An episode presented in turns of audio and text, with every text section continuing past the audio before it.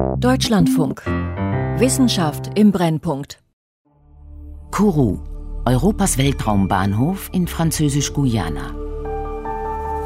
In der einsamen Gegend im Norden Südamerikas ragt eine Ariane 5 Rakete aus der offenen Landschaft zwischen Urwald und Atlantik. Ich werde in Kourou sein, wahrscheinlich zusammen mit meinem Kollegen Thomas Zerbuchen von der NASA. Von einem Aussichtspunkt, gut fünf Kilometer entfernt, starrt ein handverlesenes Publikum auf die Startrampe. Seit mehr als zehn Jahren wartet die Astronomie auf diesen Moment. Der Start ist natürlich immer eine der größten Risiken. Dann stemmt sich die Rakete auf einem gleißend hellen Feuerschweif in den Himmel. In ihrer Spitze die wertvollste Fracht, die je ins All geflogen ist. Also es ist schon so ein bisschen ein blaues Gefühl im Magen. Das neue James Webb Weltraumteleskop wird nicht in einen Erdorbit einschwenken, sondern weiter hinaus ins All fliegen.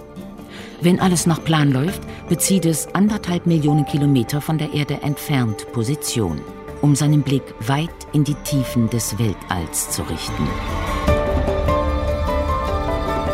Zum Urknall. Das James Webb Weltraumteleskop hebt ab. Eine Sendung von Dirk Lorenzen. Wir wissen ziemlich genau, dass da Sterne vorhanden sein müssten, die schon vielleicht 200 bis 300 Millionen Jahre nach dem Urknall entstanden sind. Aber die hat noch niemand gesehen und das würde James Webb sehen können. The James Webb Space Telescope is called the first light machine. Worauf ich mich mit James Webb natürlich freue, ist das Unerwartete, ja, das, woran wir nicht gedacht haben. Wir wüssten dann, was die dunkle Materie ist und wir wüssten, woher die frühen schwarzen Löcher kommen, nämlich direkt aus dem Urknall. The grand hope is sometime we'll find a planet a lot like Earth that might even be alive. Die Erwartungen könnten kaum größer sein. Das kann Günther Hasinger nur bestätigen. Ursprünglich sollte das nächste große Weltraumteleskop schon 2007 abheben. Immer wieder verschob sich der Start. Dieses Ding, das ist ja hochkompliziert und wir haben es meiner Meinung nach, also vor allem natürlich die Kollegen bei der NASA, so gut getestet, dass also hoffentlich nichts schiefgehen kann. Als Wissenschaftsdirektor der Europäischen Weltraumorganisation ESA verantwortet Hasinger Europas 15-Prozent-Anteil am Gemeinschaftsprojekt mit der NASA. Mindestens so groß wie die Nervosität ist die Vorfreude des Astrophysikers. Denn für das Verständnis des Universums soll es ein ganz neuer Höhepunkt werden.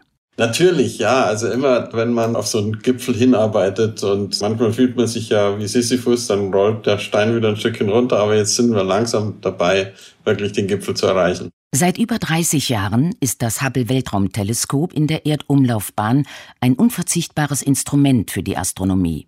Nun kommt mit James Webb das die NASA nach einem ihrer Direktoren aus der Apollo-Zeit benannt hat, ein weiteres hinzu. James Webb ist ja hauptsächlich auf den infraroten Bereich des Spektrums konzentriert und ist dort ungefähr 100 Mal empfindlicher als Hubble.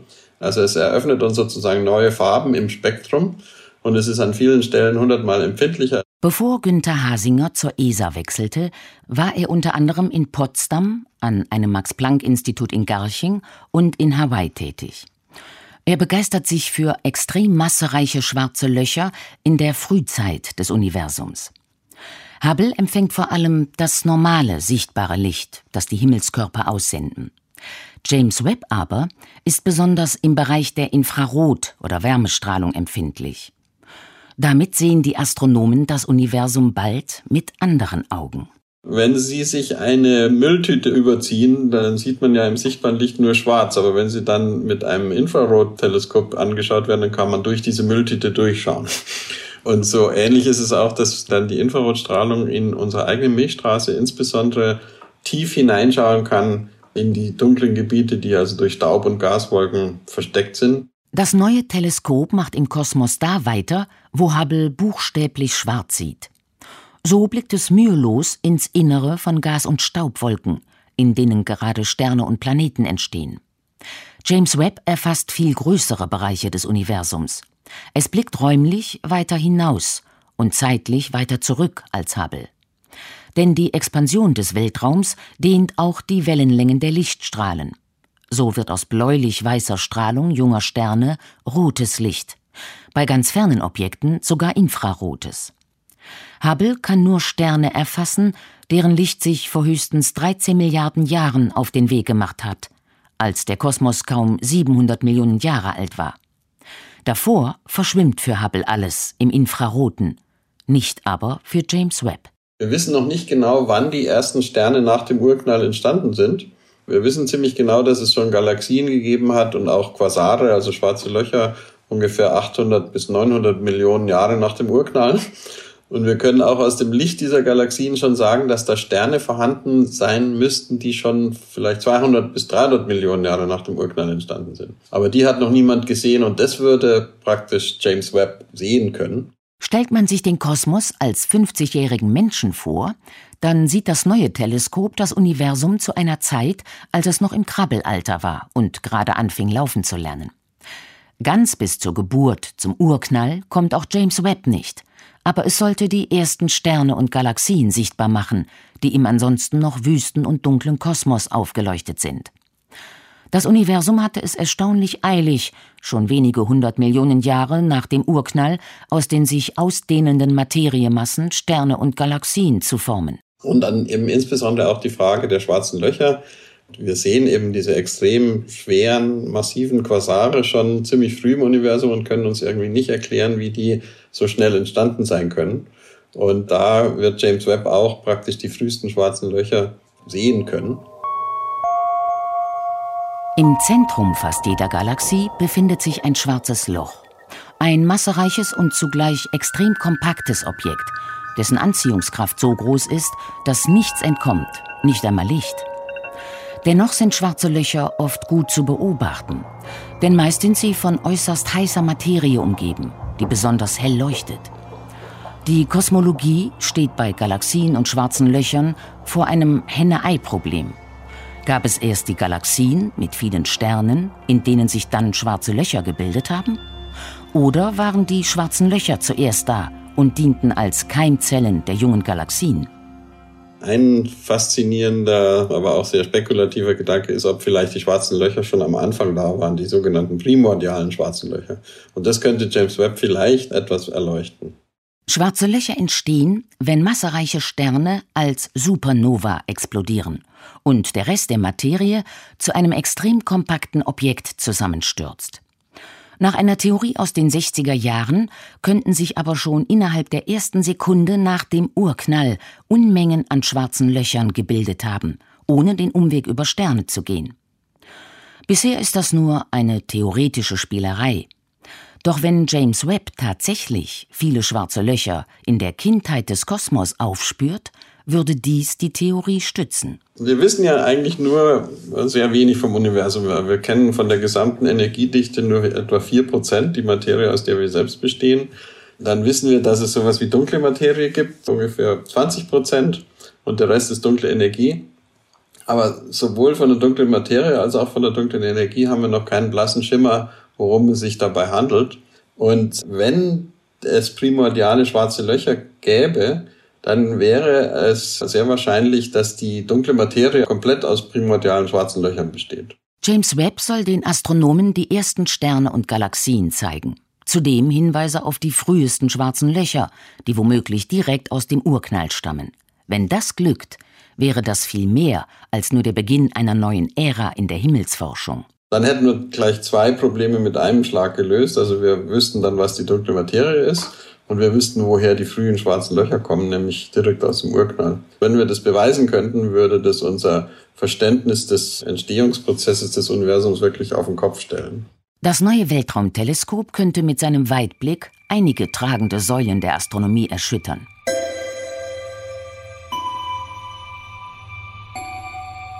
Neue Erkenntnisse erwarten die Fachleute von den vier Kameras an Bord. Die Hauptkamera NIRCam wird die prachtvollsten Bilder liefern. Das wissenschaftlich bedeutendste Instrument aber kommt aus Deutschland. Es wurde bis 2013 bei Airbus gebaut, damals noch bei Astrium, unter der Leitung von Ralf Maurer.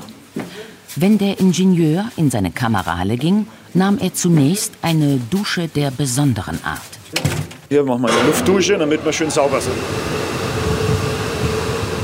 Ralf Maurer war Projektleiter für den Bau von NIRSPEC, dem Superauge des James Webb Weltraumteleskops. Frisch abgepustet geht es in die Montagehalle im Münchner Vorort Ottobrunn. Grelles Neonlicht, viel technisches Gerät, Messinstrumente, Arbeitstische, Werkzeuge, zahllose Kabel. Es sieht aus wie bei einem Katastropheneinsatz. Durch die Halle laufen Ingenieure und Mechaniker in weißen Ganzkörperschutzanzügen, die nur die Augen freilassen. Tatsächlich geht es darum, eine Katastrophe zu vermeiden. Denn jede Verschmutzung des Instruments, das so detailreich in die Weiten des Universums blicken soll, wie keines vor ihm, hätte womöglich desaströse Folgen. Dafür müssen Besucher ein Frösteln hinnehmen. Sie füllen das jetzt hier auch den Luftstrom. Das ist die reine Luft, die aus dieser Filterwand hier hinten rauskommt und uns hier entgegenweht. Und damit ist sichergestellt, dass es wirklich absolut sauber ist. Den Optiken, das ist halt so wie die Brille, darf absolut kein Staubpartikel drauf sein. Das sind alles dann Streulichtquellen, die die Empfindlichkeit des Instruments stören würden. Mitten in der Halle thront Niersbeck, der Nahinfrarotspektrograph für das James Webb Teleskop, fast so groß wie ein Konzertflügel. Ein Spektrograph macht keine normalen Fotos, sondern zerlegt das Licht der Himmelsobjekte, so wie Wassertropfen das Sonnenlicht zu einem Regenbogen werden lassen. Die Infrarotkamera, made in Germany, erreicht eine fast unglaubliche Empfindlichkeit. Wenn man Niersbeck nehmen würde und würde damit von der Erde aus auf den Mond schauen, dann könnte man also wenn es es geben würde, die Mondmännchen, könnte man sie erwischen, wenn sie sich eine Zigarette anzünden. Das würde man sehen, also die Glut der Zigarette.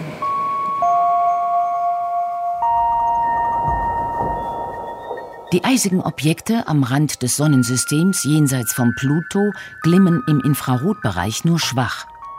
Gleiches gilt für das kaum wahrnehmbare Funzeln der frühesten Galaxien im Kosmos. Niersbeck sieht das alles. Dafür muss es bei deutlich unter minus 200 Grad Celsius arbeiten. Für Ralf Maurer und sein Team war das beim Bau ein Albtraum. Denn normale Metalle oder Kunststoffe halten solche Temperaturen kaum aus oder sie verformen sich beim Abkühlen sehr stark. Deswegen ist man hier einen völlig neuen Schritt gegangen und hat Keramik eingesetzt. Und zwar Keramik sowohl als Struktur als auch als Spiegelmaterial. Somit ist 80 Prozent des Instrumentes vollständig aus Keramik. Und das ist einzigartig. Diese Keramik, die ist sehr leicht, sehr fest, übersteht somit gut die Lasten beim Start auf der einen Seite. Auf der anderen Seite kann man es abkühlen ohne dass sich große Deformationen einstellen.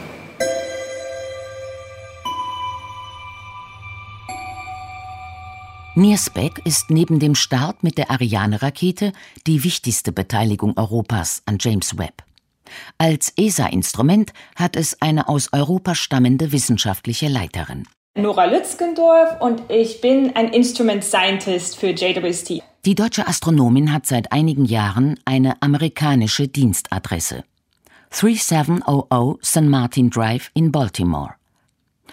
An einer gewundenen Nebenstraße der Metropole des US-Bundesstaats Maryland befindet sich ein fünfstöckiger Bau. Ockerfarben gestrichener Beton wechselt sich Stockwerk für Stockwerk mit schwarz getönten Scheiben ab. Was auch das Verwaltungsgebäude einer Versicherung sein könnte, ist das Wissenschaftliche Institut für Hubble und James Webb. Im vierten Stock befindet sich das Büro von Nora Lützgendorf. Die junge Astronomin, die jetzt Niersbeck betreut, hat von den vielen Verzögerungen im Projekt sehr profitiert. Ja, natürlich. Ich glaube, wenn es wirklich so vom ganz Anfang an dann gestartet wäre, wenn es hätte sollen, also wirklich von den ersten Aufzeichnungen her, dann hätte ich das natürlich nicht wirklich mitbekommen in meiner professionellen Karriere, sondern wäre wahrscheinlich noch ein Student gewesen. Nora Lützgendorf steht seit einigen Jahren im Dienste der ESA und musste selbst viel Geduld aufbringen. Ich hatte halt Glück, ich bin dann 2015 eingestellt worden, um direkt am, am, Teleskop zu arbeiten. Und zu dem Zeitpunkt sollte es 2018 noch starten. Also wir hatten mehr Zeit, um uns vorzubereiten. Die Astronomin ist dafür zuständig, dass Niersbeck nach dem Start getestet und geeicht wird und dann der wissenschaftlichen Gemeinschaft im Routinebetrieb zur Verfügung steht. Bei der Erforschung der Weiten des Kosmos wird Ihr Instrument eine überragende Rolle spielen. Niersbeck ist sozusagen unser Multitasker am Teleskop. Ja, Niersbeck hat diese ganz spezielle Einrichtung, dass wir bis zu 200 Spektren von Objekten zur gleichen Zeit aufnehmen können. Und das macht es ziemlich einzigartig, weil wir haben sowas noch nie wirklich gemacht im Weltall, so viele Objekte auf einmal aufzunehmen. Und dann auch mit diesen winzig kleinen, wir nennen sie Microshutter, das sind diese klitzekleinen Türen, die wir im Instrument haben, die wir auf und zu machen können, um halt diese Spektren aufzunehmen. Wenn James Webb einen Sternhaufen oder eine Ansammlung aus Hunderten von Galaxien beobachtet, dann kann NIRSPEC von bis zu 200 Objekten gleichzeitig ein Spektrum aufnehmen. Möglich macht das eine spezielle Maske mit vielen kleinen Türen. Genau an der Stelle im Blickfeld, in der eine Galaxie oder ein Stern steht, öffnet sich ein Türchen und das Licht gelangt in den Spektrographen. Ich bin auf jeden Fall auch ein sehr großer Fan von Spektren, weil man einfach so viel mehr Informationen aus Spektren rausfinden kann. Bunte Fotos mögen schöner aussehen, wissenschaftlich bedeutender aber sind Spektralkurven. Wir können Temperaturen, chemische Zusammensetzung, Geschwindigkeiten von Spektren rausfinden. Wir können rausfinden, wie weit sie entfernt sind, die Objekte und so weiter. Das ist natürlich schwierig an die Öffentlichkeit rüberzubringen, weil Spektren ja natürlich nicht so schön anzuschauen sind. Aber die Information, die man daraus dann später kriegen kann, ist einfach genial.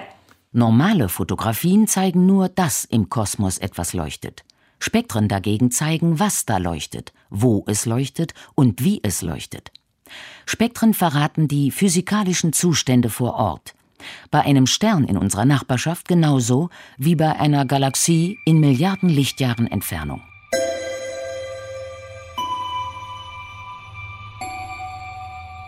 Der Infrarotblick von James Webb reicht nicht nur an den Rand des beobachtbaren Universums, fast bis zum Urknall. Das neue Teleskop wird auch unsere eigene Galaxie, die Milchstraße, absuchen. Vor unserer Haustür soll es nach den Geschwistern der Erde Ausschau halten. Die Exoplaneten sind ein sehr großer Teil von der Wissenschaft, die wir mit James Webb machen wollen. James Webb hat dafür ganz spezielle Instrumente, die mit speziellen Vorrichtungen ausgestattet sind, um Exoplaneten besser beobachten zu können, sogenannte Koronographen. Und die sind dafür da, um das Licht von den Sternen auszublenden und den Planeten dann einfach besser abbilden zu können. Ein Koronograph sorgt für eine künstliche Sternfinsternis im Teleskop. Der hellstrahlende Stern wird abgedeckt, damit die lichtschwachen Planeten, die ihn umkreisen, leichter zu sehen sind. Auch hier ist der Infrarotbereich des Spektrums besonders vielversprechend, weil Planeten im Infrarotbereich am meisten Strahlung abgeben, Sterne dagegen vergleichsweise schwach leuchten. Der Kontrast zwischen Stern und Planet ist für James Webb viel größer als für Hubble. Mit den wirklich sehr leistungsfähigen Spektrographen, die wir haben, können wir uns auch die Exoplaneten Atmosphären anschauen und deren Zusammensetzung und zu schauen, ob da Leben möglich wäre oder sogenannte Lebensmarker vorhanden sind, die uns sagen, dass da vielleicht Leben drauf ist auf den Planeten.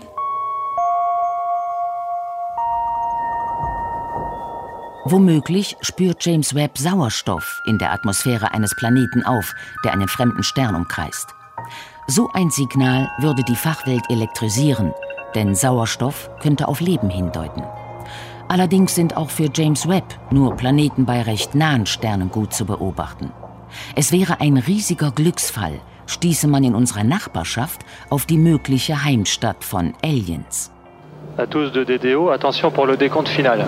10, 9, 8, 7, 6, 5, 4, 3, 2, 1.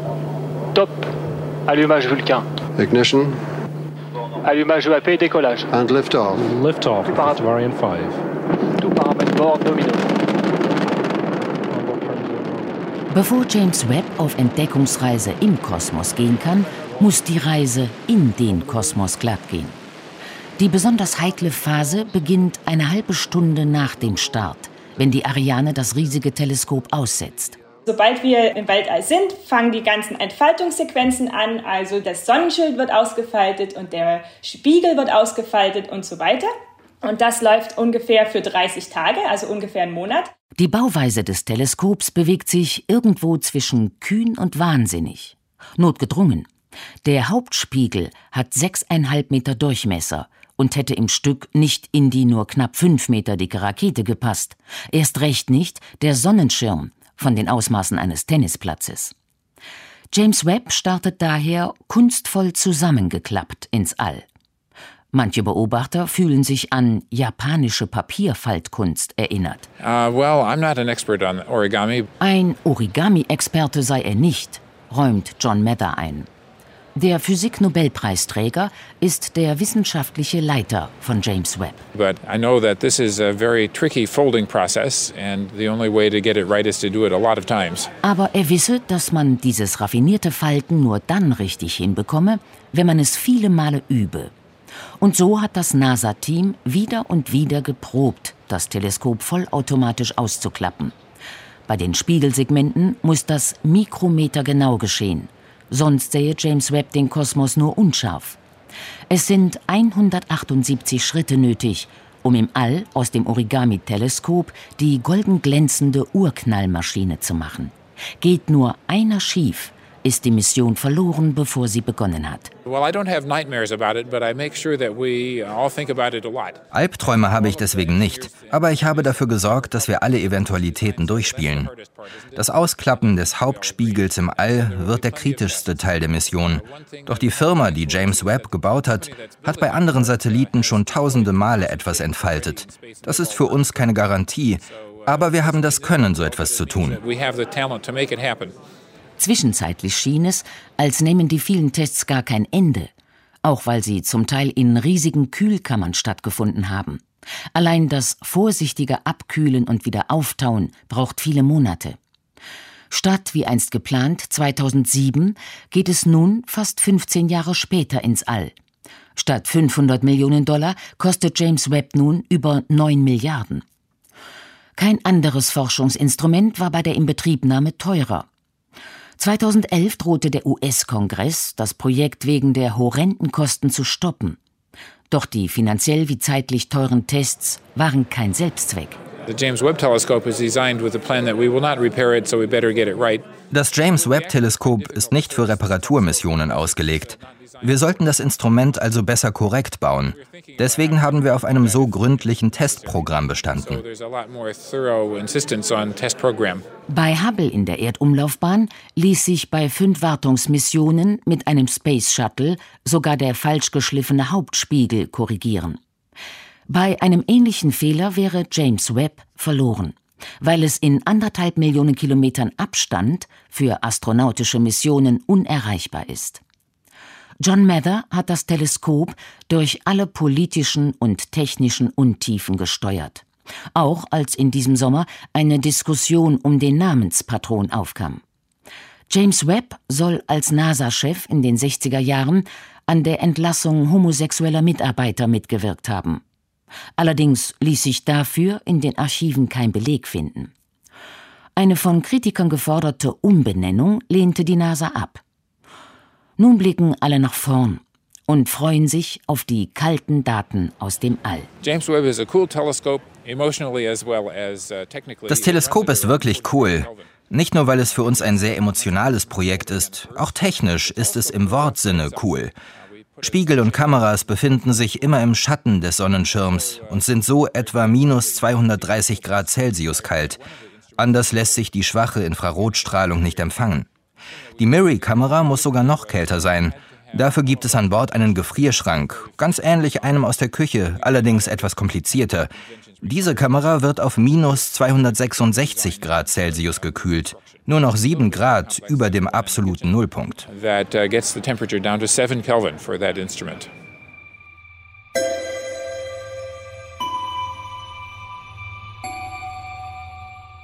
Welche Objekte James Webb als erste beobachten wird, ist noch geheim. Die genaue Auswahl hängt zudem davon ab, ob der Start wie aktuell geplant im Dezember erfolgt oder ob es doch noch weitere Verschiebungen gibt. In einem Punkt wird es James Webb Hubble sicher nicht gleich tun. Hubble ist mehr als 30 Jahre nach dem Start zu einer schier unendlichen Geschichte geworden. Bei James Webb ist das nicht möglich bedauert ESA-Wissenschaftler Günther Hasinger. Um das Teleskop von einer Richtung in die andere schauen zu lassen, das wird mit ähm, chemischen Kaltgasmitteln gemacht. Oder auch um den Orbit ähm, zu stabilisieren, dass es, dass es uns nicht wegdriftet. Und im Moment rechnen wir damit, dass dieses Kaltgas ungefähr fünf Jahre lang anhält. Die Hoffnung ist, dass wir zehn Jahre lang den Betrieb machen können. Aber garantiert ist er sozusagen erstmal für fünf Jahre. Auch fünf bis zehn Jahre dürften reichen, um dem Kosmos so manches Geheimnis zu entreißen.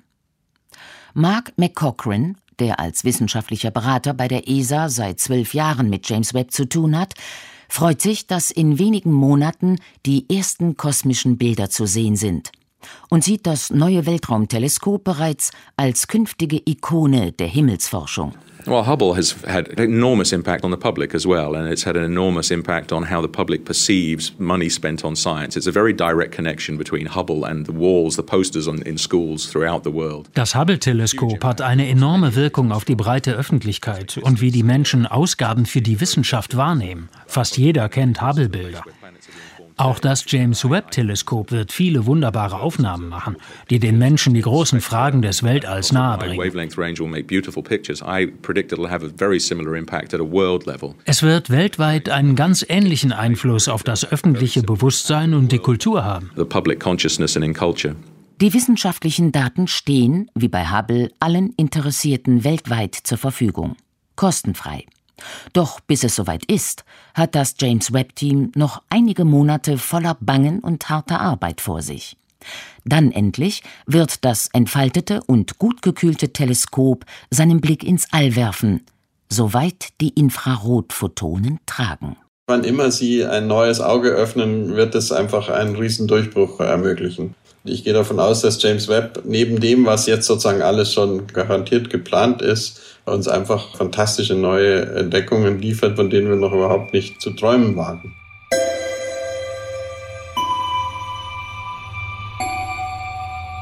Zum Urknall. Das James Webb Weltraumteleskop hebt ab. Von Dirk Lorenzen. Es sprachen Hildegard Meyer, Gerd Dasen und Oliver El Fayoumi.